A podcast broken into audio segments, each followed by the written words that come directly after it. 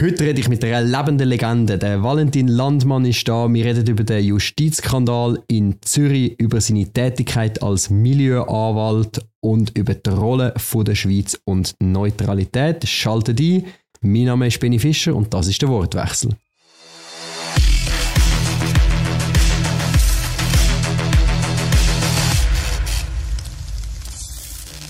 Es ist mir eine riesige Freude, heute den Valentin Landmann bei mir zu haben. Hoi Valentin. Ist mir ebenfalls eine riesige Freude, Benny. Schon lange nicht mehr gesehen. Du bist aus dem Kantonsrat verschwunden, im Nationalrat. Ich habe mich dort auch riesig gefreut für dich.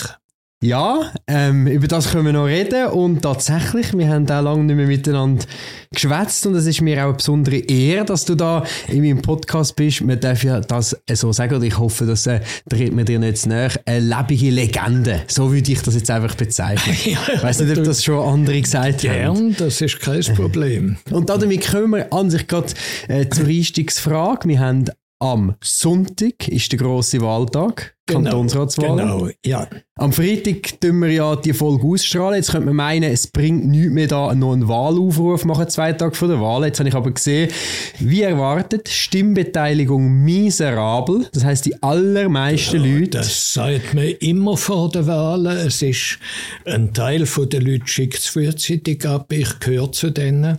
Und ein Teil der Leute schlägt es erst ganz knapp ab. Also ich glaube, man kann schon noch richtig aufrufen Nehmt eures Kuvert, es ausfüllen. Und an Turnen. Nicht mehr auf Post. Post langt nicht mehr jetzt. Ja, jetzt müssen wir an Turnen. Das ist der Gegensatz zum amerikanischen System. Ich finde unseres besser. Bei unserem System muss der Wahlzettel am Wahltag dort sein. Mhm und eingeworfen sein. Dagegen im amerikanischen System kann es eben vorkommen, dass ein Zettel erst drei Tage nach der Wahl mhm. ankommt. Also im Schweizer, System, im Schweizer System muss er am Wahltag Im Schweizer da System sein, genau. muss er am Wahltag und dann gibt es nicht die Trump-Diskussion mhm, mhm. mit beiden. Dass man nachher noch ewig lang muss auszählen und nicht weiss, äh, wer hat jetzt wirklich gewonnen und ja, wie ist das genau. Resultat tatsächlich. Also da könnten die Amerikaner von uns etwas lernen. Mhm. In Mengen Beziehungen könnten. Tatsächlich. Ja, auch bei unserer Neutralität. Auch über das werden wir noch reden. ja, aber genau. zuerst äh, nur mal zu meiner Einstiegsfrage, nachdem wir jetzt ja. den Wahlaufruf gemacht haben. Ich habe es ja letztes Mal schon gesagt, alle, die den Podcast hören, haben ja dort schon direkt ausgefüllt. Aber alle, die es jetzt immer noch nicht gemacht haben, alle spätestens jetzt noch den Wahlzettel ausfüllen. Und der Valentin Landmann kandidiert auch wieder für den Kantonsrat. Ich kandidiere für den Kantonsrat. Ich bin auf Platz 1 von der SVP im Kreis 7-8 von Zürich. Ich kann sogar können indirekt dich zweimal wählen, weil eine ganz gute Freundin von mir hat ihr ein Wahlgouvert mal zu mir genommen und gesagt, du, wen muss ich da wählen? Du, und dann habe ich gesehen, mich. ui, das da können wir ja den Valentin Landmann zweimal draufschreiben. Das ist ähm, sehr gut. Sie hat es natürlich selber gemacht. Sie hat es natürlich selber ausgefüllt, Handschrift. Ich, ich kann sie nur beraten. Das muss beraten. man noch, ist ganz klar. Da gibt es eine Ausnahme bei Leuten, mhm. die stark sehbehindert sind gibt es die Möglichkeit, das irgendwie für jemanden auszufüllen. Aber ich wüsste jetzt auch nicht, wie genau ich müsste im Wahlbüro nachfragen. Mhm. Und woher das Wahlbüro genau weiß, dass das eine sehbehinderte Person war, weil das Wahlgeheimnis muss ja trotzdem gewährleistet sein. Genau, genau. Aber äh, das sind dann spannende also Detailfragen. Wenn zum Beispiel gerne nicht sieht, dann mhm. muss ihm können helfen. Klar. Aber sonst darf es also nicht so sein, da muss jede Person selber ausfüllen es hat jetzt einen Vorstoß im Parlament, dass man entsprechende äh, Hilfsmittel auch zur Verfügung stellen in Zukunft, äh, zum Beispiel mit Blindenschrift. Dass es auch die Möglichkeit wird Das fände ich sehr gut natürlich, wenn man da mit Blindenschrift könnte mhm. eingehen oder so etwas. Das ist sehr gut. Genau. Ich bin auch sehr dafür für die Blindenschriftbücher. Da tue ich, das ist eine von den wenigen Sachen, wo ich etwas spende. Mhm. Das ist, finde ich, eine gute Sache. Unbedingt. Valentin, ich weiß nicht, ob ich dir jetzt äh, auch mit dieser Frage, nein, ich trete dir nicht zu näher mit dieser Frage, weil jeder kann es googeln. Du kannst dein, ruhig, dein, dein Jahrgang, du dein Jahrgang. Du bist jetzt das älteste Mitglied im Kantonsrat, ist das richtig? Ich kann es dir nicht mit Sicherheit ja, sagen. Ich, meine ich meinen. Ich, mein ich bin jetzt 72 und ich kandidiere. Du bist Jahrgang 50 und du kandidierst. Und ja. warum? Warum tust du dir das an? ja. Warum tust du das an? Warum also tust du dir das nochmal an? politische Interesse. Es macht mir Freude. Es ist auch ein Challenge. Weißt, in diesen Diskussionen im Kantonsrat muss man auch manchmal spontan reagieren. Ich bin nicht unbedingt der, der lang vorbereitet, sondern mhm. ich gehe führen und los. Und das so ist jetzt bei dir. Auch deine ganz große Stärke. Das habe ich immer sehr geschätzt im Kantonsrat. Deine Voten, deine spontanen Voten, äh, das, was wir auch... Du ho hoffe, sie machen trotzdem Sinn. Eben, immer, immer sinnvoll. Im Gegensatz, das kann man nicht von allen behaupten. Ich, ich sage keinen Namen. Ähm, aber äh, das hat ein bisschen abgenommen, seit man nicht mehr im Rathaus war. Im Rathaus, ja. wo man sich so gegenüber gesessen ist und wo man vom Platz aus hat können reden Und nachher hat sich der Kantonsrat dann wegen Corona verschoben in die Messehalle und jetzt Richtig. da wegen dem Umbau. Und dort, äh, für die, die das nicht wissen, oder, dort sitzen alle und schauen gegen Führer, gegen das Ratspräsidium. Man schaut nicht mehr einander gegenseitig an, so wie in einer Arena. Und man kann nicht mehr vom Platz aus reden. Man muss immer führen gehen. Und das hat für mich dazu geführt, aus meiner Sicht, dass die Debatten sehr viel langweiliger geworden sind und sich viel weniger Leute spontan gemeldet haben. Du bist eine löbliche Ausnahme. Ja, es ist technischer geworden. Mhm. Weißt du, wenn du vorher eine gesehen hast, eigentlich zu dem du geredet hast, dann hast du ihn quasi direkt können anreden. Ich mache das aber auch heute so. Wenn ich führen gehe, dann schaue ich natürlich auf die Leute, die ich gerade im, irgendwie mit einem äh, Votum im Visier habe. Mhm. Ich werde mit einem kantonalen Thema anfangen, ein eigentlicher Skandal, der aufdeckt worden ist, Justizdirektion Kanton Zürich, wo oh ja. ähm, massive Mengen an, an, Daten irgend über Umwege offensichtlich in falsche Hände geraten sind und das ist schon mal kurz aufgepoppt in den Medien. Jetzt hört man eigentlich nichts mehr davon. Ich habe letztes Mal mit dem Martin Hübscher kurz darüber geredet. Es gibt jetzt weitere Untersuchungen im Kantonsrat. Es ist, äh, also die Geschäftsprüfungskommission beantragt ein PUC. Das heißt, die Parlamentarische Untersuchungskommission, die gilt als das schärfste Mittel vom Kantonsrat, weil die die Puck kann dann auch Leute einvernehmen, kann befragen, kann Akten rausverlangen und ähnliches. Es ist so gekommen. Ich habe schon vor längerer Zeit von Mandanten irgendwie gehört, dass so etwas ist. Aber am Anfang habe ich es gerne nicht geglaubt. Weißt du, wenn, wenn jemand dir sagt, ja, die Justizdirektion streut da ihre gesamte gesicherte Daten im Milieu, dann wirst du lachen im mhm. ersten Moment. Und erst im Laufe der Zeit habe ich realisiert, dass da gewaltig etwas dran ist. Ein Klient hat mir dann genauer geschildert, sein Bruder ist beauftragt von der Justizdirektion, alle Geräte zu entsorgen. Also mhm. einfach die Geräte, die ersetzt werden, das sind im mhm. Laufe der Jahrtausende Geräte mhm. gewesen. Darf ich schnell fragen, in welcher Funktion hat er das gemacht? Ist, ist er, hat er ein Anstellungsverhältnis gehabt zu der Justizdirektion? Oder? Das Originelle ist, er hat eigentlich gar kein Verhältnis gehabt. Er ist einfach der gewesen, der bereit war, die alten Geräte zu übernehmen und zu verschütten, zu entsorgen. Seine, er hat auch kein, nichts dafür bekommen. Denn die Löhnung für ihn war, die alten Geräte dürfen zu behalten und zu verschütten. Sagen wir in Entwicklungsländern mhm. oder auch in irgendwie eine andere Amtsstelle oder was auch immer oder an Private.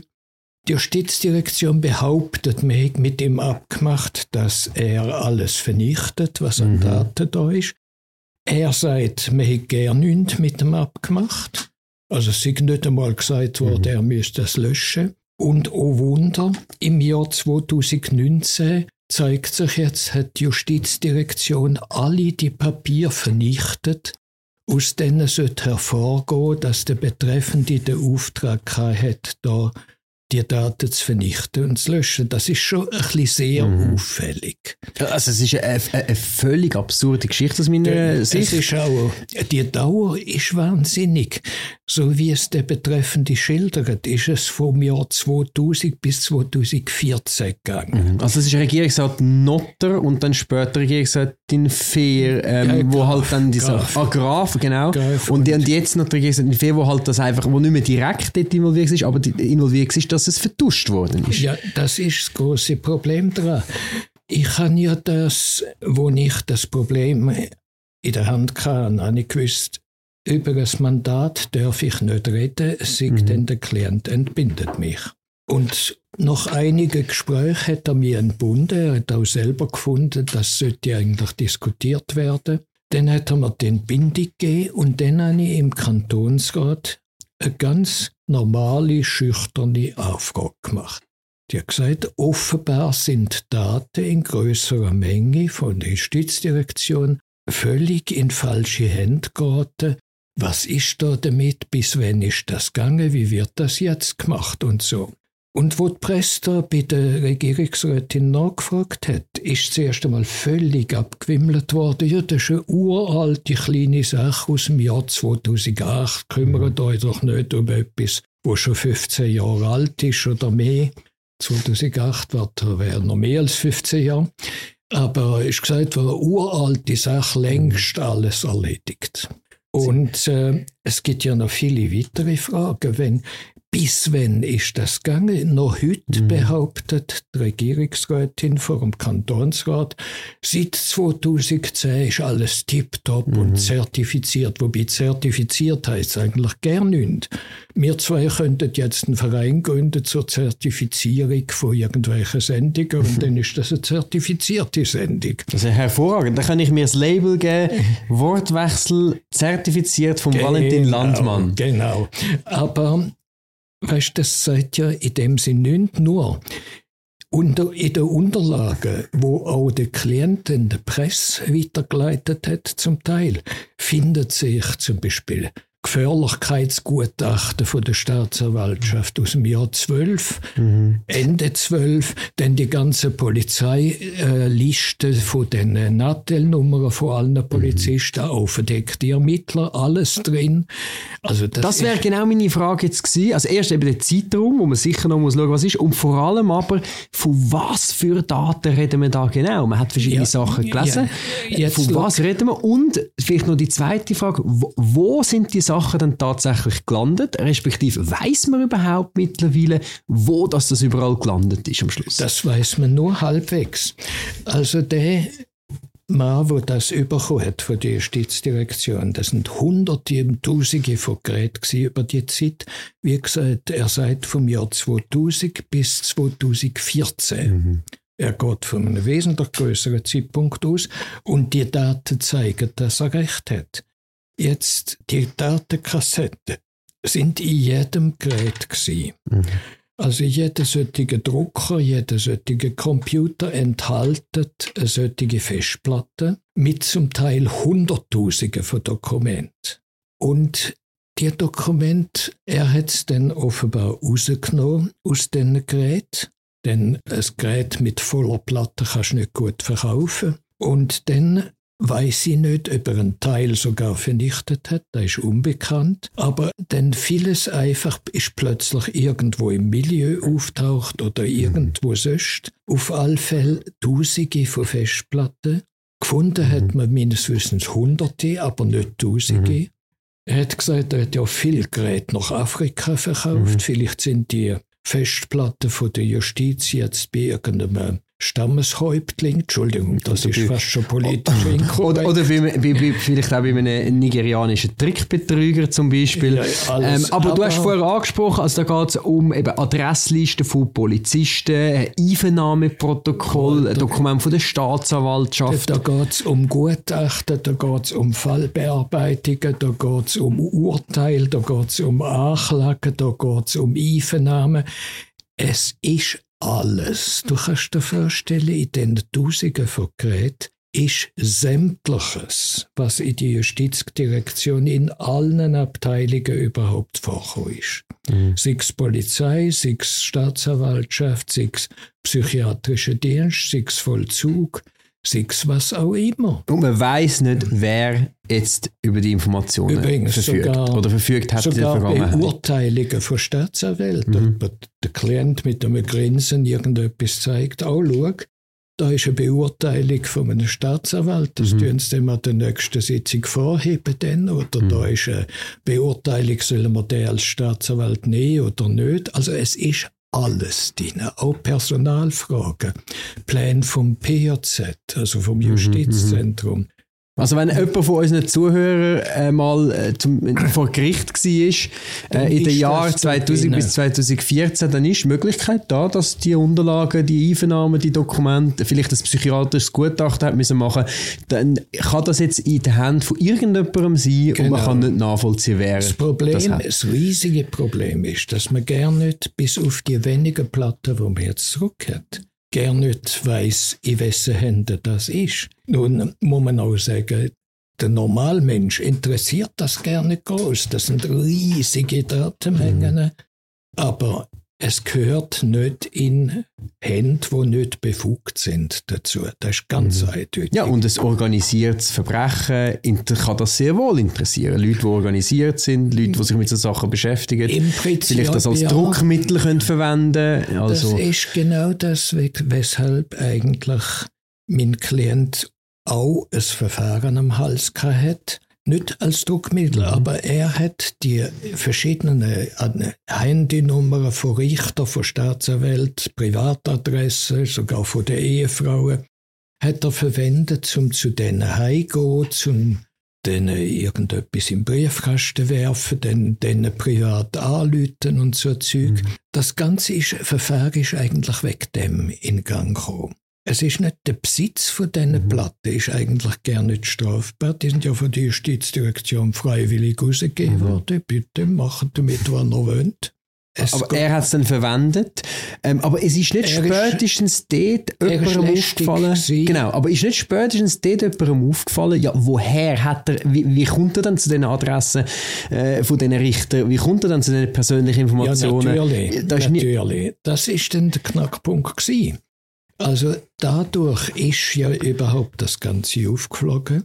Dadurch hat ein Staatsanwalt, wo das führt, und es ist ein sehr erfahrener Staatsanwalt, der Herr Kläuber, mhm. der muss ich sagen, wirklich ein guter Staatsanwalt. Es geht nicht darum, ist er im Fall Gegner oder nicht Gegner, sondern es geht darum, ist er sachkundig mhm. und wirklich gut, der Mann ist sau gut. Und der hat dann angefangen, da nachgraben hat dann auch der Bruder von meinem Klient befragt. Das liegt auch vor. Und all das, all das Zeug hat dann gezeigt, dass es einen riesigen Umfang hat. Jetzt muss man sagen, die direkte, das direkte Loch in die Justizdirektion ist nicht in der Amtszeit von der Frau Fier Das betone ich auch mhm. immer wieder. Sie hat dann, was ja durchaus richtig ist, offenbar eine Administrativuntersuchung veranlasst, aber dann die Administrativuntersuchung irgendwie vergraben. Das heißt, die mhm. GPK hat es nicht bekommen und ich weiß nicht, ob mhm. die Datenschutzbeauftragte das bekommen hat. Es hat noch ein anderes Problem mit diesen Datenlöchern. Im Prinzip müsstest du nach dem schweizerischen Recht, wenn jemand betroffen ist von einem da solchen Datenloch, den orientieren. Mhm. Und der könnte als geschädigt auftauchen. Aber wie orientierst du eine halbe Million Leute? Mhm. Also ich sehe nur eigentlich die Möglichkeit, wenn man das machen dass man es durch große Inserat machen oder so. Und dann kann man ja sagen, ja, ist irgendjemand konkret geschädigt worden? Ich nehme an, die meisten Leute nicht. Aber man mhm. müsste irgendwie die Leute wenigstens orientieren. Es liegt einfach der Verdacht natürlich sehr nah, dass die Verregierungsrätin Fehr, wo du, wie du sagst, nicht direkt verantwortlich ist für das Datenloch, mhm. aber doch immerhin ihre Vorgänger, die Parteikollegen sind, hat schützen Sie hat die Sache verbuddelt. Das ist richtig. Aber ich kann nicht sagen, warum. Ob das war wegen der Vorgänger, ob das aus anderen Gründen war. Das war auf alle Fälle etwas wahnsinnig Unangenehmes. Gewesen. Und ja, da hat mhm. Frau, Frau Fehr soll eigentlich gerade offenlegen. Mhm.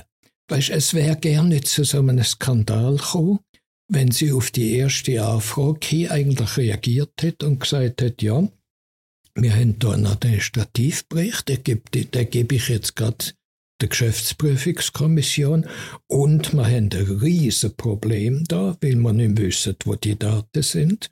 Aber wir können da im Moment rückwirkend da nichts machen. Tatsächlich ist der arme Bruder von meinem Klienten ein etwas behinderter Mann, also auch psychisch etwas behindert und ein ganz lieber Mensch. Gegen den läuft auch eigentlich kein Verfahren. Mhm. Weißt, der hat sich nicht strafbar gemacht damit. Der hat einfach das gemacht, was die Justizdirektion gesagt ja, also die ganz, also die, ganz große Frage ist ja, wie kommt man überhaupt auf die Idee, die ganzen Computer und Server von der Justizdirektion einfach an eine Privatperson quasi so zu überlassen? Du, ich bin de, durchaus der Meinung, dass man Behinderte soll beschäftigen. Das ist absolut in Ordnung. Aber Du kannst doch dem nicht sämtliche Daten von der Justizdirektion anvertrauen und nicht einmal ein Zettel unterschreiben. Also das ist das für mich wirklich äh, höchst mysteriös. Ich will nur mal betonen, du darfst viele von den Sachen jetzt, aber du gesagt hast, auch sagen, weil du eben vom Anwaltsgeheimnis entbunden bist. Vom Anwaltsgeheimnis entbunden. einfach nur, falls jetzt jemand dann in den Kommentaren ja. dann hast du geschrieben, das kann doch nicht sein, dass der über so etwas redet. Nein, nein, du darfst, ich, zum jetzigen Zeitpunkt darfst du das sagen. Ja, ich rede auch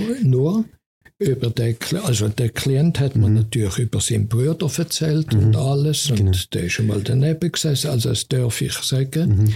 Dagegen über andere Klienten oder irgendetwas darf ich wieder genau, erzählen. Und das ist halt auch der Grund, weshalb ich erst jetzt damit gekommen mhm. bin.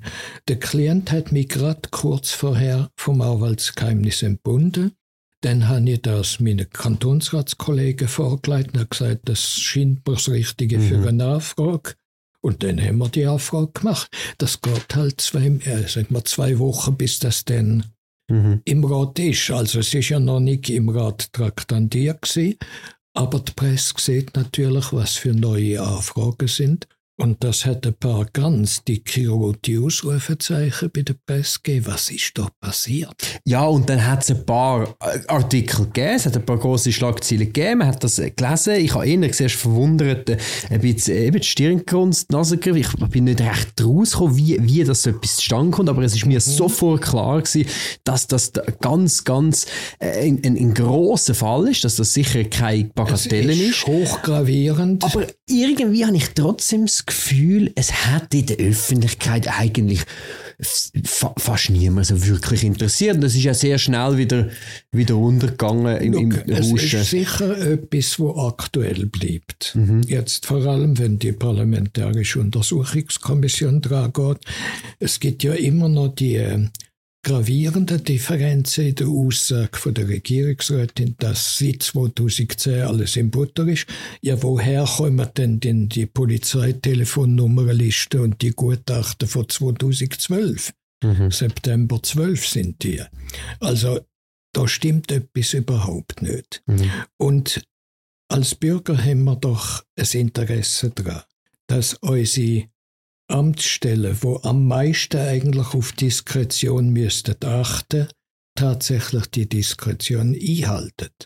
Ich muss noch sagen, das Mandat vom Mandant, von dem Mandant wegen diesen Belästigungen habe ich dann später nicht weitergeführt, weil es eine sogenannte Kollision gegeben hat mit dem Interessenproblem.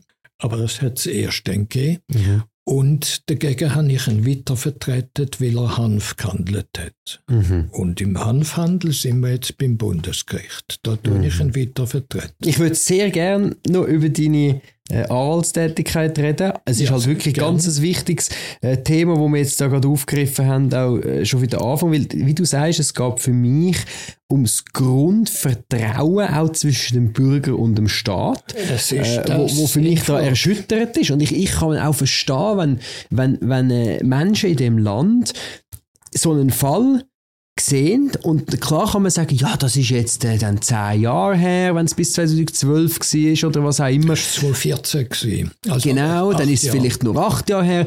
Aber was man sich ja auch muss fragen ist, was läuft alles jetzt? wo wir dann erst wieder in acht Jahren genau, davon genau. erfahren. Schau, oder? Die Frage habe ich gestellt in dieser Nachfrage.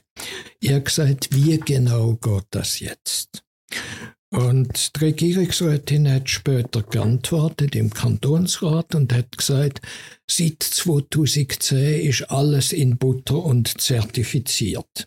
Und jetzt zeigt sich eben, es ist überhaupt nicht in Butter gewesen, mhm. seit 2010. Da stimmt etwas einfach nicht. Und wie läuft's denn jetzt?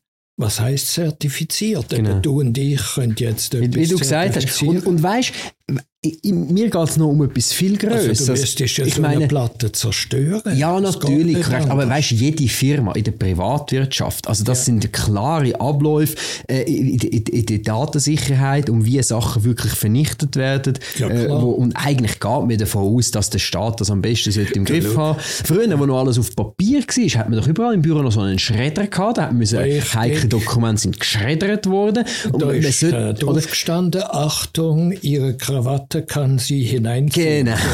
Nein, mir geht es um etwas viel Größeres. Weißt, ja. Man muss sich doch fragen, wenn Justizdirektion eigentlich bei so einer einfache Aufgabe wie das Löschen von heiklen Daten versagt, ja. oder? Ja. Wo, wo hapert es denn sonst noch überall im Staat? Wir haben doch noch ein anderes Beispiel gehabt, die Indiskretionen im Bundesrat jetzt während der ganzen Corona-Zeit und es kommen immer wieder so Sachen, wo einfach zeigen, es ist sehr viel faul im Staat.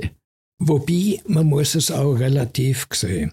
Wenn jetzt die Indiskretionen, wo jetzt beim Herrn Marti auf dem Tisch liegen, wenn das die einzige vom ganzen Bund sind, dann ist ja fantastisch. Sind es natürlich nicht. Aber, ja, es ist, aber, aber, es ist einmalig in der Art von der Systematik her, richtig. dass es so systematisch ja, das angewendet ja. wurde.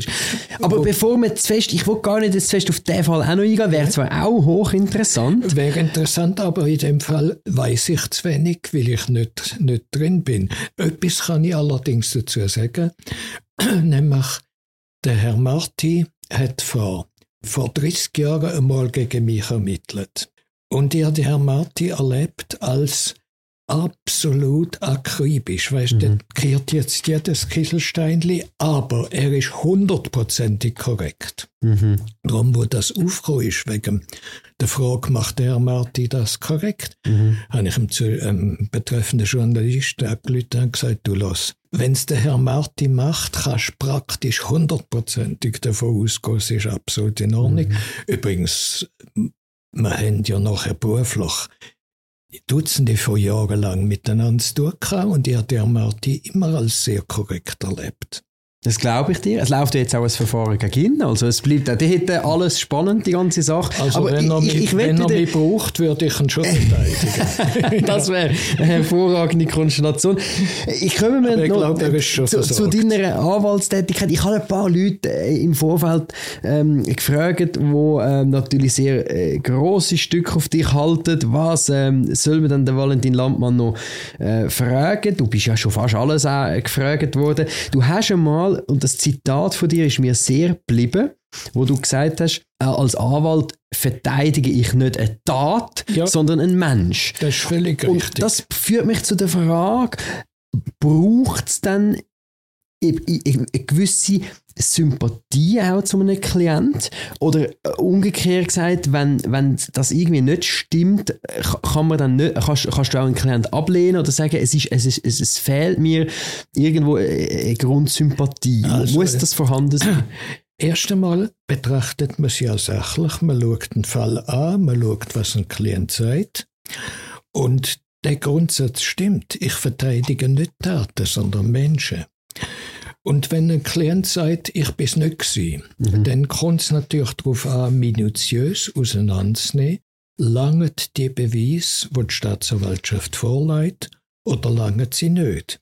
Und das hängt nicht von meinem eigenen Glauben oder der eigenen Überzeugung ab, aber natürlich fällt es einem leichter, wenn man der Autor Überzeugung ist, der Klient ist nicht schuldig. Aber wenn du jetzt der Meinung bist, der Klient ist wahrscheinlich schuldig, dann musst du genau gleich akribisch auseinandernehmen, ob ein Beweis langt. Mhm. Denn es soll niemand ohne den genügenden Beweis bei uns verurteilt werden. Der liberale Staat geht davon aus, lieber einmal einen Schuldigen, wo er wegkommt, als einen Unschuldigen, der verurteilt wird. Mhm. Aber natürlich es kann auch mal ein Unschuldiger verurteilt werden. Ich habe sehr viele Klienten auch, die sagen, ja doch, ich habe etwas gemacht. Und dort kommt in gewissem Sinne eine Spezialität von mir, dann gehe ich relativ nahe in die Person rein und ich will wissen, warum. Wieso ist das mhm. passiert? Wie hätte das können passieren? Und dann hörst du ganz erstaunliche Geschichten, das ist ein Teil vom Leben, vom Anwaltsberuf. Mhm. Weißt du, das Hineinschauen, also das Näherkommen zu den Menschen, auch versuchen zu verstehen, was passiert ist, wieso es passiert ist. Das heißt nicht einfach, ja, hat eine schlechte Kindheit gehabt, gehen wir ein bisschen runter. Sondern das sind auch sehr detaillierte Schilderungen, wie jemand in die Kriminalität hat können abgleiten. Mhm. Also da spüre ich wirklich ein grosses Interessen und du hast das jetzt sehr systematisch, professionell geschildert. Und jetzt aber da beim letzten Teil kommt da auch eine, so etwas wie eine persönliche Sympathie mit ins Spiel oder, oder eine Empathie, ein Mitfühlen mit, dem, mit dem Klienten oder tust du das wirklich distanziert, bist du distanziert bis zum Schluss? Oder, oder Weißt du, das meine ich? Sich, ja. sich auch gemein machen mit der Sache vom Klient. Das ist. Auf eine emotionale Art. Oder eben eine persönliche Sympathie auch, auch, auch also, haben. Es gibt Fälle, wo ich die volle persönliche Überzeugung lege. Und es gibt Fälle, wo ich rein professionell behandle. Und es gibt Leute natürlich, mit denen ich direkten Draht finde. Mhm auch wenn sie etwas Schweres angestellt haben. Nicht, dass ich jetzt finde, das ist so gut, dass der das gemacht hat, sicher nicht, aber dass man natürlich den Draht überhaupt findet, dass der Klient ausbreitet, was passiert ist. Mhm. Es, ich meine, es gibt Fälle, wo man nur noch wirklich staunt, was kann passiert sein. Und äh, ich gebe da gern ein Beispiel, wo ich selber am Anfang denkt er, das ist Vorsichtkamera, das ist kein echter Fall. Und dann hat sich herausgestellt, es ist. Es ist ein Mann zu mir gekommen, um die 50, ein Amerikaner, gepflegt, sehr sportlich, elegant und hat äh, geschildert, er hat ein relativ kleines Problem, da habe ich gut helfen aber er hat gesagt, hören Sie, damit Sie nicht verschrecken, schildere ich Ihnen auch, wer ich bin. Und dann hat er gesagt, ich bin vor Jahren bin ich ausgeliefert worden von, der, von Brasilien in die USA. Dann habe ich ihm gesagt, Sie, das schreckt uns gerne nicht. Wir Schweizer, wenn wir Banker mhm. sind, werden wir oft ausgeliefert. Dann hat er gelacht, hat gesagt, ja, ist etwas anderes gewesen. Der Polizist hat mir als erstes in den USA gesagt, hören Sie, wir beschuldigen Sie, 60 Mord begangen zu haben. Und dann dann habe ich, ja, ich gestutzt und gesagt, ja, was soll das? Und er hat dann gesagt, ja, ich habe getobt und geflucht und alles dort in der Polizeistation schon und habe immer geschrien, es sind höchstens 40 gewesen. Und bei dem Satz habe ich dann angefangen, vor die Kamera zu suchen. Was ist, mhm. ich mit mhm. jemandem veräppeln. Mhm. Ich kann aber dann aus dem Gespräch, aus dem Weiteren können entnehmen, dass es kein Witz ist. Der Mann ist, äh, der Mann ist schon gespielt worden. Er ist eine berühmte Figur an sich, vom Stallone, vom Banderas. Er ist der Hitman von der Gambino-Familie Und äh, er hat gesagt, er hat nie gegen jemanden ausgesagt, der korrekt war, aber gegen die, wo ihm noch 20 Mord weiter angehängt hat. Da hat er ausgesagt. Und das war im Drogenmilieu in Brasilien oder Nein, was? Gambino-Familie ist schwerste Mafia von New York. Ah, New York, ja. Und das ist natürlich... Ist mir nicht bekannt. Musst noch lernen. Muss in dem Fall, ja genau. Ich, ja, ja, ich, genau. ich, ich schaue eben keinen Stallone-Film. ja, genau, ich kann sich noch ich das erst nachher gesehen. Aber ähm, es ist das Erstaunliche für mich gewesen. Ich habe gefragt, ja, wie können Sie da in der Schweiz jetzt sein und alles und Sie sind frei und Sie reisen. Mhm. Dann hat er gesagt, schauen Sie, gute Verteidigung und Aussagen, die ich gemacht habe. Ich habe zuletzt für das Ganze zehn Jahre bekommen mit bedingter Entlassung nach sechs Jahren. Mhm. Also das ist äh, völlig frappant für jemanden kontinentaleuropäisch Denkende. Das ist die Sache vom amerikanischen Recht und angelsächsischen Recht. Wo man Deals kann machen kann, wo man kann sagen, ich äh, gebe euch Informationen, ich, ich äh, verpfeife da so und so viele Leute und dafür komme ich Strafminderung Wobei, über. er hat ja immer Wert darauf gelegt, er hat nicht einfach verpfiffen, mhm. er hat nur über die ausgesagt, die ihn falsch beschuldigt mhm. haben, aber das hat der Behörde gelangt, dann ist es sehr gut rausgekommen für ihn. Wobei in der Schweiz, was kommt man denn in der Schweiz über für 40 äh, Mord? Also ich meine, in der Schweiz ist Mord einfach Lebens Mord. Und lebenslänglich oder Verwahrung. Ja, genau, aber wenn Verwahrung kommt schon sehr, sehr selten. Aber wenn er lebenslänglich hat, dann äh, kommt er bei guter Führung auch wieder raus. Nachher ja, wie viel durchschnittlich? Also, also du kannst nach, ich glaube, hast jetzt nicht im Kopf 13 oder 15 mhm. Jahre mhm. und dann kannst du einen Antrag stellen auf vorzeitige Entlassung. Aber bei der Verwahrung ist es anders wenn du zum Beispiel lebenslängliche Verwahrung hast, also nicht du, aber wenn der Betreffende, dann ist es wirklich schwierig, zum je wieder rauszukommen. Genau, aber da braucht es zwei unabhängige Gutachten, die eigentlich Richtig. sagen, dass die Person nicht therapiefähig ist. Ja. Und das wird, ist ja sehr selten der Fall, dass es überhaupt also die, äh, gibt. Die spezielle Verwahrung, der bin ich jetzt in Fällen, die ich kann, noch nie begegnet. Mhm. Dagegen die Frage für die Verwahrung, das habe ich auch schon keinen mhm. Prozess. Mhm. Diverse Mal. Mhm. Also ich meine eher das ganze Spektrum. Wir sind auch zwölf Anwälte im Büro. Also ich meine Mord, Wirtschaftsdelikt, Drogenhandel, Bankdelikt. Eben, du führst die Kanzlei eigentlich, also du bist äh, quasi Unternehmer oder wie sagen wir, oder sind deine Anwaltskollegen äh, Partner oder das ist ja noch spezielle äh, unter der Anwalt, oder? Es ist äh, spezielle Konstruktion, aber ich bin Präsident für die Firma mhm. und ich führe aber auch selber Fälle. Mhm. Spannend. Jetzt, eben, du bist ja auch so bekannt, äh, man sagt ja mit dem Begriff Milieuanwalt, was auch immer genau das soll bedeuten. Das ist noch äh, ganz glatt. Du hast ja, das sind natürlich ganz verschiedene Milieus. Genau, das wollte ich eben auch sagen. Es das gibt Milieu von Politikern. Also, wenn, Milieus. Du etwas, wenn du etwas hast, musst du auch kommen.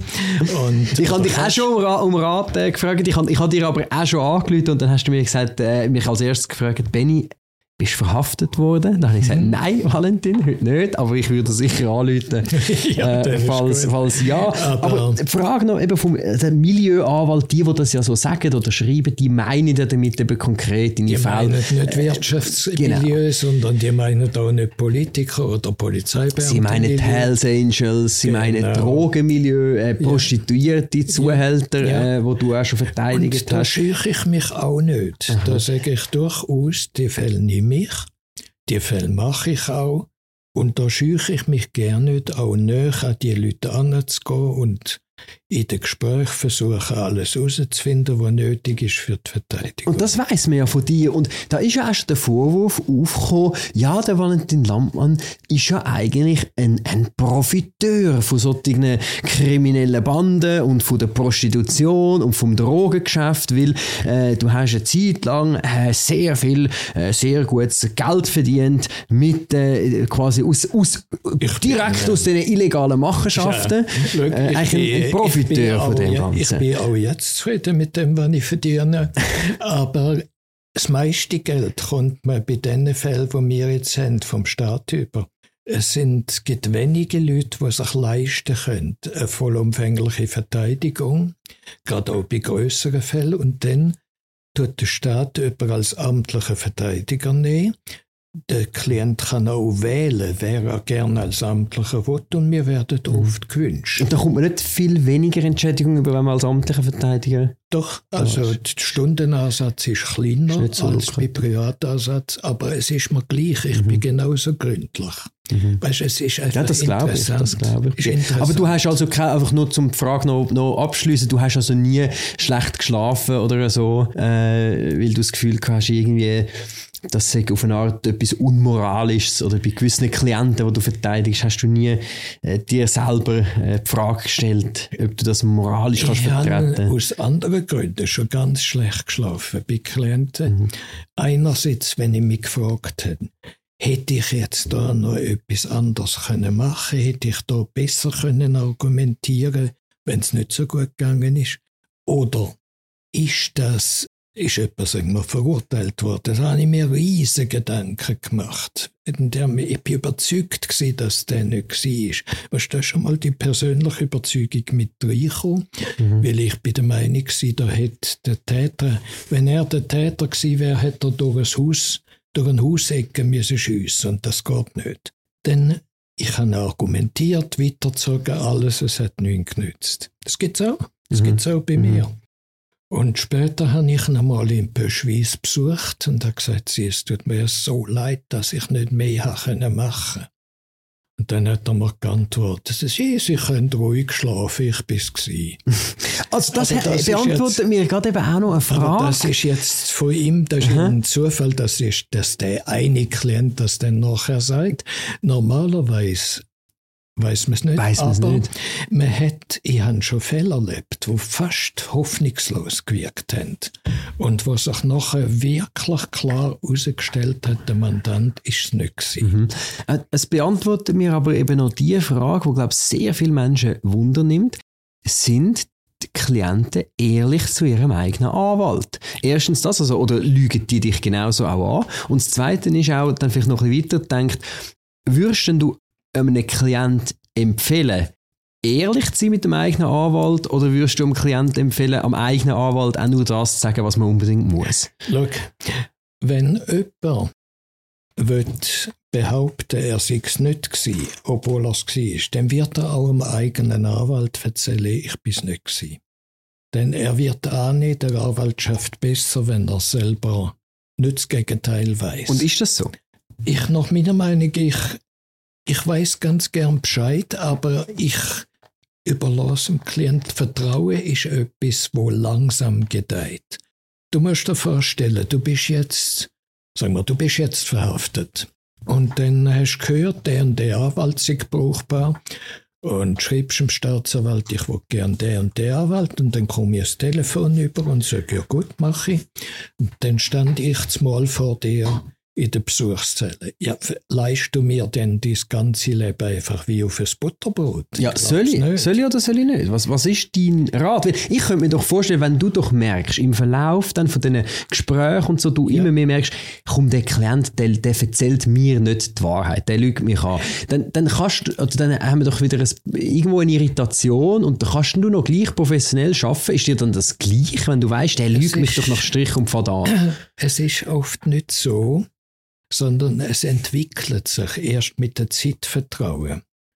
Und ähm, natürlich muss ich dem Klient auch überlassen, was er will zugeben und was er nicht will zugeben Aber ich tue sehr oft auch Vorteil zeigen von einem Geständnis. Mhm.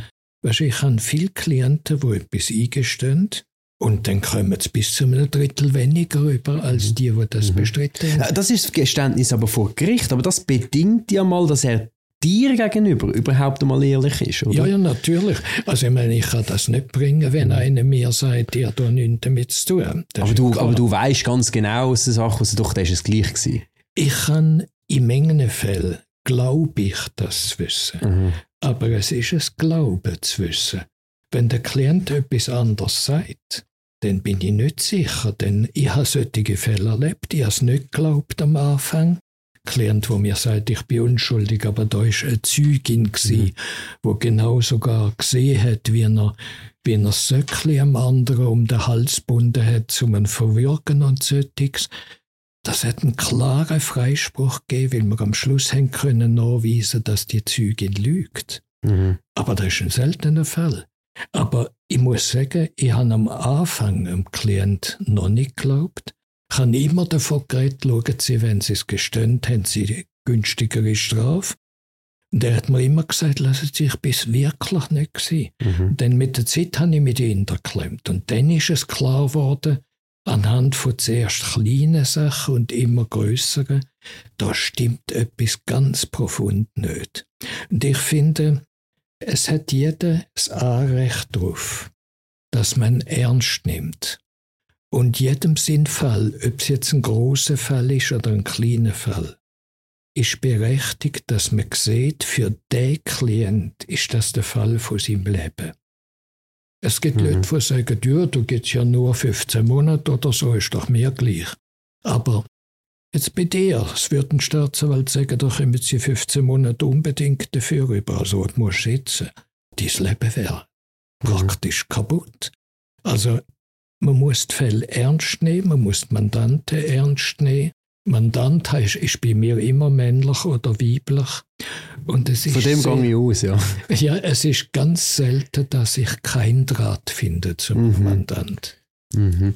Ja, du hast das sehr schön ausgeführt und das äh, bringt mich zu der Überleitung dass eben jede Person mal das Anrecht hat, äh, überhaupt verteidigt zu werden und jede Person das Anrecht hat, das dass, man, dass man sie individuell auch anschaut. Ja, ich, ich bringe nämlich gerade das Beispiel, jetzt gerade politisch die Forderung, wo man ja sagt, zum Beispiel, wenn es um Russen geht, ähm, man soll äh, Anwälte, ich darf nicht mehr Mandat von Russen entgegennehmen. Das ist völlig und, pervers. Also das, das ist Wahnsinn. Ich glaube, die Leute merken gar nicht, was für eine Grenze, dass man jetzt genau. da überschreitet. Ja. Weil das ist ja ein Recht, das gilt für Mörder, Mörder, für Vergewaltiger, für die, und, und, und, und ein Russ ist ja nur mal, du bist Angehöriger von einer Nation. Das heisst ja, ja noch gar nicht. Los, das, was man jetzt anfängt zu überlegen und zu machen, ist in Kübel rühren von unseren fundamentalsten Grundsätzen.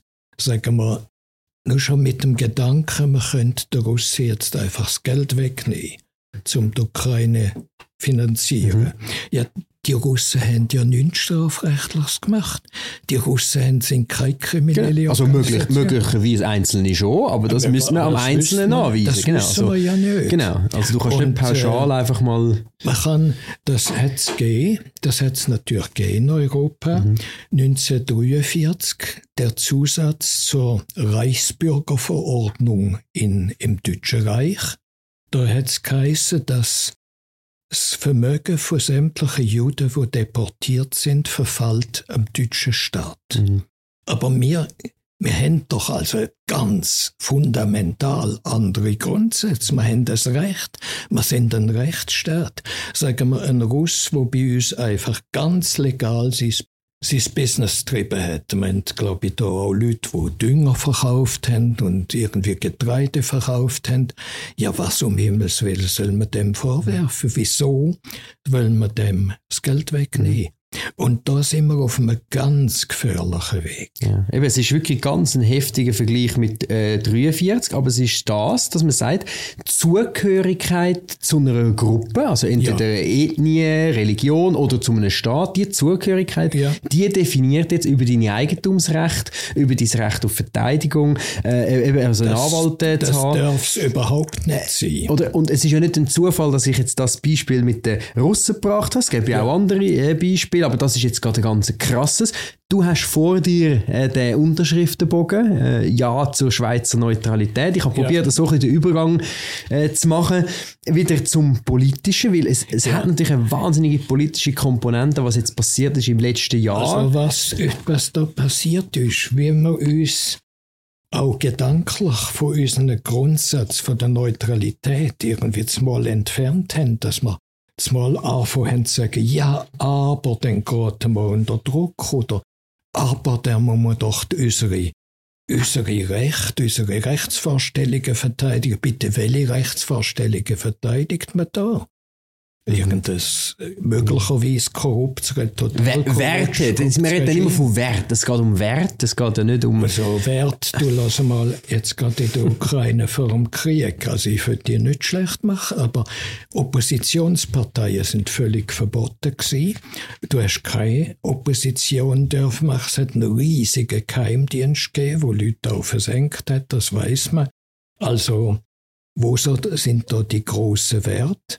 Und äh, natürlich soll jede Nation ihre Grenzen haben und nicht angegriffen werden. Also der Angriff auf eine souveräne Nation, das geht nicht, da sind wir uns einig. Völlig. Also das ist, ganz, also ich finde das ganz wichtig an uns zu betonen, weil das wird uns rasch vorgeworfen, dass man plötzlich sagt, wir sympathisieren mit Russland, wir tun das rechtfertigen. Also es ist also absoluter Bruch vom Völkerrecht, das geht nicht, der Neutralität sagt einfach, dass wir immer, wir haben ja, die Neutralität gibt es seit über 200 Jahren.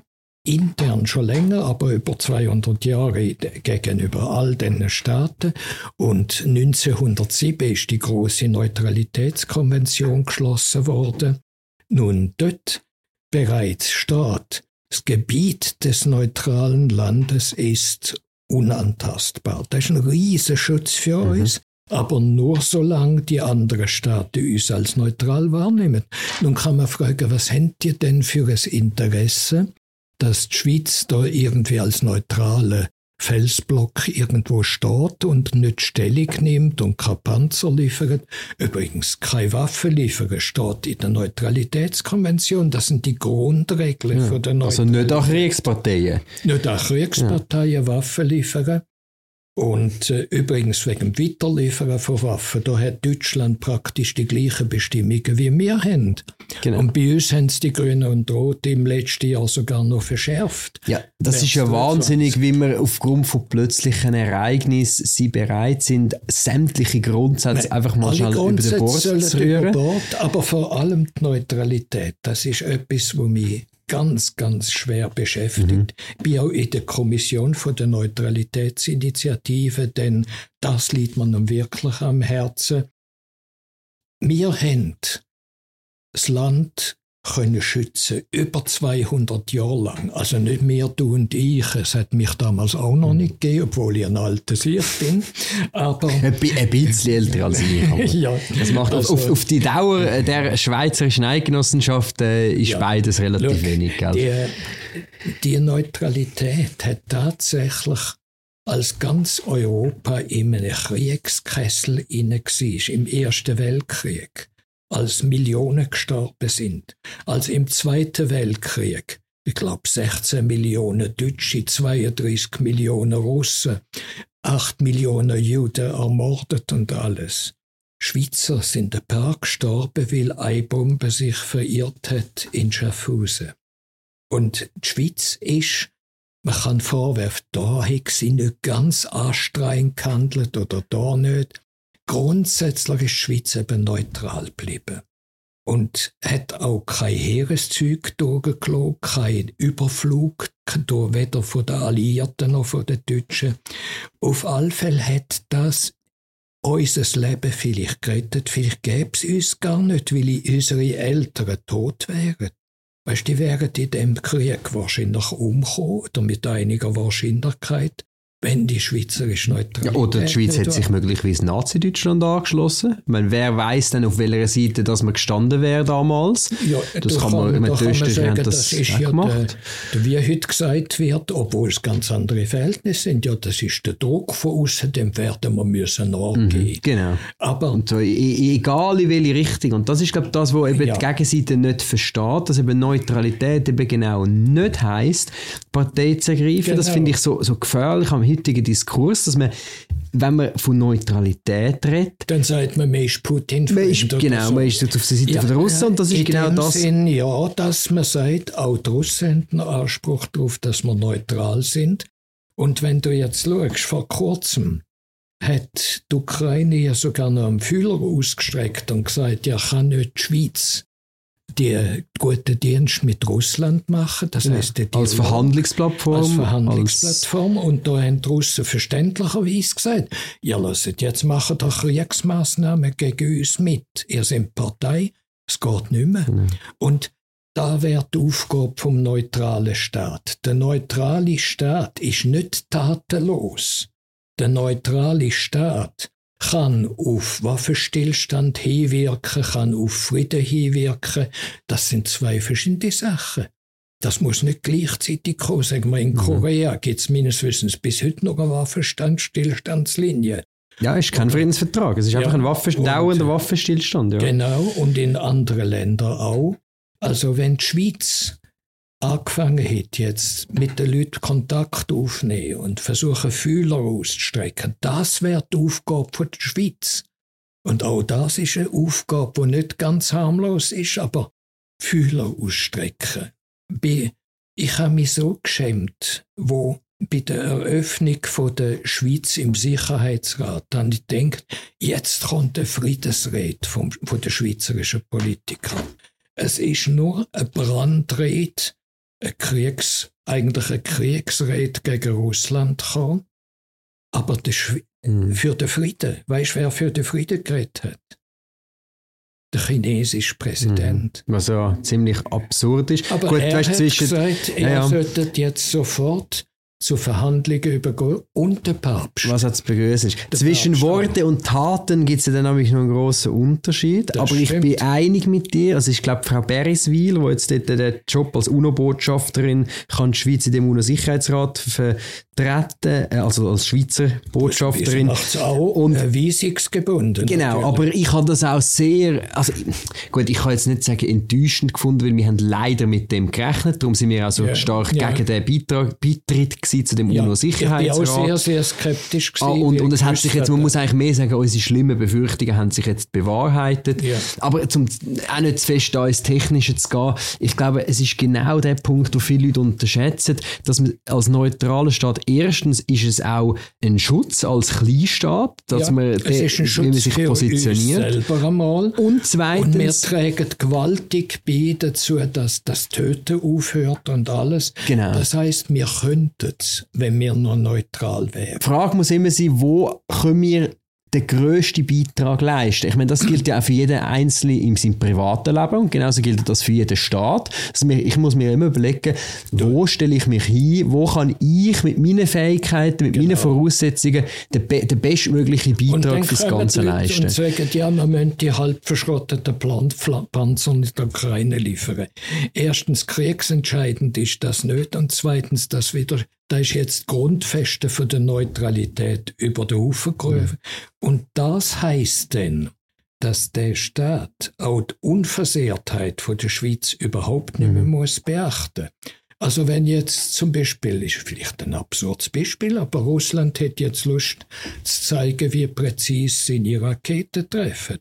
Die können das Schweizerische Bundeshaus mal anvisieren Natürlich, wenn du nicht gerade dort bist, hoffe ich. Für viele Leute wäre das ja ein absurdes Beispiel, aber ich finde es noch wichtig, dass man eben auch so mal denkt, weil das Ganze muss man ja in, in längerfristigen Perspektiven sehen. Und ich glaube, ja, das fehlt vielen. Also was wäre denn zum Beispiel, man sagt ja immer, ähm, man darf jetzt das Russland nicht durchgehen lassen, weil sonst ist das ein Präzedenzfall also, und dann würde China zum Beispiel Taiwan angreifen. Ja, ja aber was wäre denn, wenn China also, würde Taiwan angreifen? Kannst du mir sagen, für wer man denn da Stellung nehmen Eben im Fall, wenn China jetzt Taiwan China würde einmarschieren, müssen wir dann mit China äh, in Krieg treten, oder? Du, äh, ich sehe es so im Moment. Wir sind im Moment, alle uns, viele von uns, wollen einfach beim Mächtigeren sein im Moment. Und im Moment in Westeuropa ist USA mächtiger. Mhm. Aber das geht nicht. Das einzig Wahre ist, dass man die Neutralität behaltet und dann ganz gezielt auf den Frieden hinarbeitet. Okay. Und das hat auch eine Devise sein in unserem Außendepartement an unsere Botschafter, dass man für die Neutralität, für den Frieden und vor dem Frieden vor allem für einen Waffenstillstand eintritt. Wenn du jetzt die Ukraine anschaust, pro Tag sterben in der Ukraine Russen und Ukrainer mehrere hundert Leute, vielleicht tausend Leute. Und jeden Tag, wo du könntest ersparen mit einem Waffenstillstand, rettet hunderte Leute das Leben. Das wäre die Aufgabe der Schweiz. Wie denn am Schluss ein Friedensvertrag aussieht, welche Landstücke zu wem kommen und so weiter, ist eine andere mhm. Frage. Da kann die Schweiz ein Forum bieten, dass man sich zum Beispiel in Genf oder in Mörschwil trifft. Ja, warum nicht einmal Mörschwil? Ist auch gut, ist ein schöner Ort. Aber ich meine einfach die Schweiz, der, der Felshaufen mitten in Europa, wo von der Wehrkraft her nicht gerade ein Riesenbrocken ist, wenn man es vergleicht mit der Grossmächte. Müssen wir auch nicht sein. Wir, können das, wir müssen das können verteidigen. Wir, wir, wir müssen können die Fähigkeit haben, uns selber zu verteidigen. Wir müssen das uns verteidigen. Und dann kann man eine glaubwürdige Neutralität genau. auch, auch. Wir müssen uns können verteidigen gegen die, die zum Beispiel durch unser Land durchlatschen mhm. oder so etwas. Und das braucht nicht eine Armee wie die USA. Das brauchen wir nicht. Nein, wir wollen ja nicht einen Eroberungskrieg führen. Aber das ist ein Denken, eben, wo für viele Leute schon dermaßen fremd ist. Ich glaube, viele sind auch völlig auf dem falschen Fuß verwünscht worden wegen dem Ukraine-Krieg. Und eben dann merkt man plötzlich, dass es bei vielen gar nicht um Prinzipien geht, sondern dass es einfach so ein bisschen dahergeredet und oberflächlich war. Und sobald der kleinste Wind kommt, dann kippt man gerade um. wieder. Aber schau, wenn man jetzt die Massnahmen anschaut, und zwar ganz einfach wirtschaftlich, die Massnahmen haben jetzt aus meiner Sicht praktisch ausschließlich zielt auf die russisch-deutsche Wirtschaft. Du meinst Sanktionen, ähm, die gegen Russland... Ja, das sind die Sanktionen, ja. die darauf gezielt haben, die russisch-wirtschaftliche Achse zu vernichten und die Ostpolitik von Deutschland. Und sie haben Deutschland getroffen. Russland weniger, aber Deutschland mhm. ist massivstens getroffen, im Wohlstand, in allem. Und die werden, weil sie auch noch eine schwachsinnige Energiewende haben wie wir, Entschuldigung, Sorry, wir sollten zivilisiert bleiben. wir, wir können bei Deutschland schauen, wie man es nicht macht. Wir ja. können uns Deutschland als Vorbild nehmen, um ja, zu sehen, wie man es genau nicht macht. Die machen noch die letzten Atomkraftwerke zu, obwohl es ohne die keinen Strom mehr haben. Ja, dafür ein bisschen äh, Kohlenstrom, noch ein bisschen mehr CO2 ja, in die Luft aus dem Blasen. Sie haben viel höhere CO2-Werte bei der Stromproduktion, weil sie, ja, weil sie ja nicht wie die Schweiz mit AKW und Stauseen gearbeitet haben, schon schon lange mit Kohlenstrom, Ölstrom und so weiter. Aber wir glorreiche Hirne haben damals vor etwa sieben Jahren nicht überlegt, wir brauchen doch wenn schon, wenn wir schon der Meinung sind und wenn wir schon der Klimareligion angehören, wo sagen, das muss, CO2 muss weg. Ich bin nicht unbedingt der Meinung, aber nehmen wir das einmal als gegeben. Dann geht man doch auf Stauseen und AKWs. Dann Völlig. geht man nicht auf den am Schluss Notbehelfen, dass man Kohlenstrom einkaufen und Ölstrom und so weiter. Aber ich meine, da haben die Russland-Maßnahmen verheerend für Europa gebracht. Auch bei der Stromproduktion, bei allem. Man hat ja gemeint, man könne Russland innerhalb von wenigen Wochen in die Knie zwingen. Ich bin nicht ganz einverstanden, wenn du sagst, es hätte Russland nicht so geschwächt. Ich glaube, für, es, aber die Bürger, die Bevölkerung leidet schon auch. Aber der russische Staat leidet, ja. hat natürlich schneller können ausweichen mit China, mit Indien hat man jetzt ja, ein Abkommen, ja. man, man, man, hat wirtschaftliche Und es Beziehungen. Diverse EU-Länder, die sehr wohl von Russland Öl und Gas Das kommt noch dazu. Also die Sanktionen werden dann nicht von allen äh, gleich äh, konsequent aber umgesetzt. Aber es ist sicher, also man kann wahrscheinlich, es hat sicher Russland auch die Wirtschaft äh, geschwächt, aber man ja. kann nicht meinen, dass man so Russland jetzt in die Knie zwingt Nein, äh, und dass das dann nicht kriegsentscheidend am Schluss, wenn man jetzt sagt, und das wird immer wieder ausgerufen, Russland muss den Krieg verlieren. Wollt ihr den mhm. totalen Krieg? Nein, das hat jemand anders gesagt. Das hat sie gesagt. Aber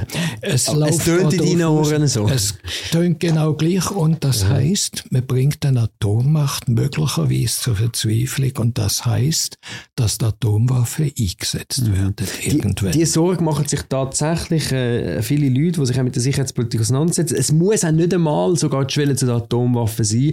Es, äh, oder wir müssen uns auch überlegen, was sind wirklich äh, Flächenbombardements, also im Sinne von Vernichtungskrieg, was eben nicht mehr darum geht, das Land zu erobern, sondern was wirklich nur noch um die Vernichtung Wenn geht. Du Beispiel man hat das in Tschetschenien gesehen, in Grosny zum Beispiel, wo ja, man wirklich am ja. Erdboden gleich gemacht hat. Man hat, äh, wenn du, heute wird gesagt, äh, Putin führe einen Vernichtungskrieg, das ist schlicht und einfach mhm. historisch gesehen dort der Fall. Nein, Im Moment hat er immer noch die Absicht, die Gebiete zu besetzen und zu ja, behalten. Er, hat Gebiet, er wird Gebiete mhm. besetzen, offenbar.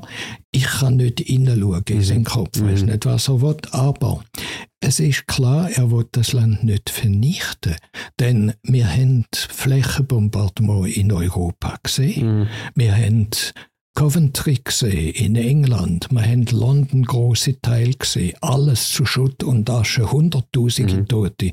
Wir haben den Feuersturm von Hamburg nicht mehr erlebt, aber mhm. wir Nein, wissen, historisch weiß man das. Es sind hunderttausende Tote gewesen. Es ist Dresden mhm. Flächenbombardement mit konventionellen Mitteln. Genau. Das Und eben, bevor jetzt auch. irgendjemand kritisiert, man tut jetzt da irgendwo den Krieg verharmlosen, absolut nicht, sondern wir reden wirklich in einem historischen Kontext und auch in einem ja. militär-taktischen Kontext, wo man einfach muss sagen, was im Moment ist, eben im Moment geht es noch um Gebietsgewinn. Es geht darum, dass sich die beiden gegenüberstehen und probieren probieren, noch möglichst viel eigentlich an Gebiet zu gewinnen. und, und Vernichtungskrieg ist etwas anderes. Genau. Und diese Situation, ja. die kann auch noch sehr, sehr lange andauern. Und das, das wissen wir alle nicht. Wenn möglich, hat die Schweiz die Aufgabe, da reinzukommen und mhm. sagen, jetzt reden wir mit beiden. Nur, die Schweiz kann nicht mehr mit der einen ja. Seite reden, wenn und sie zwar, du hast es gesagt, ist. eben vor allem darum, weil man von den anderen nicht mehr als neutral anerkannt genau. ist, oder? Weil das ist auch etwas, was viele nicht verstehen. Neutralität, es gibt ja viele Definitionen um die Diskussion um Neutralitätsdefinition. Die aber zerknitterte und genau. die hilfreiche genau. und die kooperative. Ganz entscheidendes Kriterium bei der Neutralität ist eigentlich, wenn nicht sogar das entscheidendste, tun mich die anderen als neutral anerkennen, Ganz ja oder genau. nein? Oder? Und seit wir die Maßnahmen mitgemacht haben, sind wir von der Hälfte der Welt nicht mehr als neutral anerkannt. Also man kann genau die Aufgabe vom neutralen Staat mhm. nicht mehr ausführen. Man müsste zurückkrebsen wieder, man müsste wieder zurückkommen. Es ist immer schwieriger zurückkommen, als mhm. etwas gerne nicht machen. Aber wir müssen dafür kämpfen, darum hast du den Initiativbogen genau. vor dir. Ja zur Schweizer Neutralität. Ich könnt das im Internet auch abladen. Ja. Ähm, wir schauen, dass wir den Link äh, noch verlinken dass man die Unterschriften kann ausdrucken das in unterschreiben. Zeit die äh, volle Initiativenzahl zusammenkommt. Ganz eine wichtige Sache. Siehst aber, hoffe ich, dass du mit einem grandiosen Resultat wiedergewählt bist in Kantonsrat. Vielleicht gibt es ja auch Leute, die nächste Woche erst hören und dann ist das Resultat ich hoffe schon das, da. Aber ich muss sagen, da haben die Wählerstimme die Wähler sagen, ob das soll sein oder nicht soll sein und das akzeptiere ich auf jeden Fall. Ich habe dich jetzt also, ist, dann freut's mich. Ich habe dich jetzt über eine Stunde äh, schon vis-à-vis von mir gehabt. Die Zeit ist wie im Fluge vergangen. Ich kann also allen da außen bestätigen, da ist noch eine voll im Saft und äh, schnell denkend unterwegs und jung im Kopf wie, wie, wie wenige 50-Jährige. ja. ähm, das kann ich jetzt alles bestätigen und ich glaube ja, es würde dir ja auch nicht langweilig werden, äh, wenn jetzt der Wähler das Gefühl hat, äh, der muss jetzt also, nicht mehr. Ich werde die eine Periode noch machen und nachher nicht mehr. Ich werde nicht im Alter von Herrn Biden nochmal für Kantonsrat arbeiten. Es ist alles möglich. Äh, in der Gut, ja, Zeit wenn man, kann man wenn man nach 70 noch eine neue Karriere anfangen. ja, aber lass, es hat irgendwo eine sinnvolle Grenze. Die, die Periode würde ich noch machen und die würde ich machen mit voller Vollsaft und Kraft. Und das, und das äh, das sprühst du aus mit äh, jeder Pore und dass die Zeit läuft und die Uhr tickt, das weißt du auch. Äh, da hast du immer deine Krawatte an, deine Krawatte mit dem Uhrensymbol. Das ist Symbol von der, vom Leben. Ich habe das seit etwa, die Krawatte seit etwa 30, 40 Jahren. Es war mal ein Geschenk von René Bayer.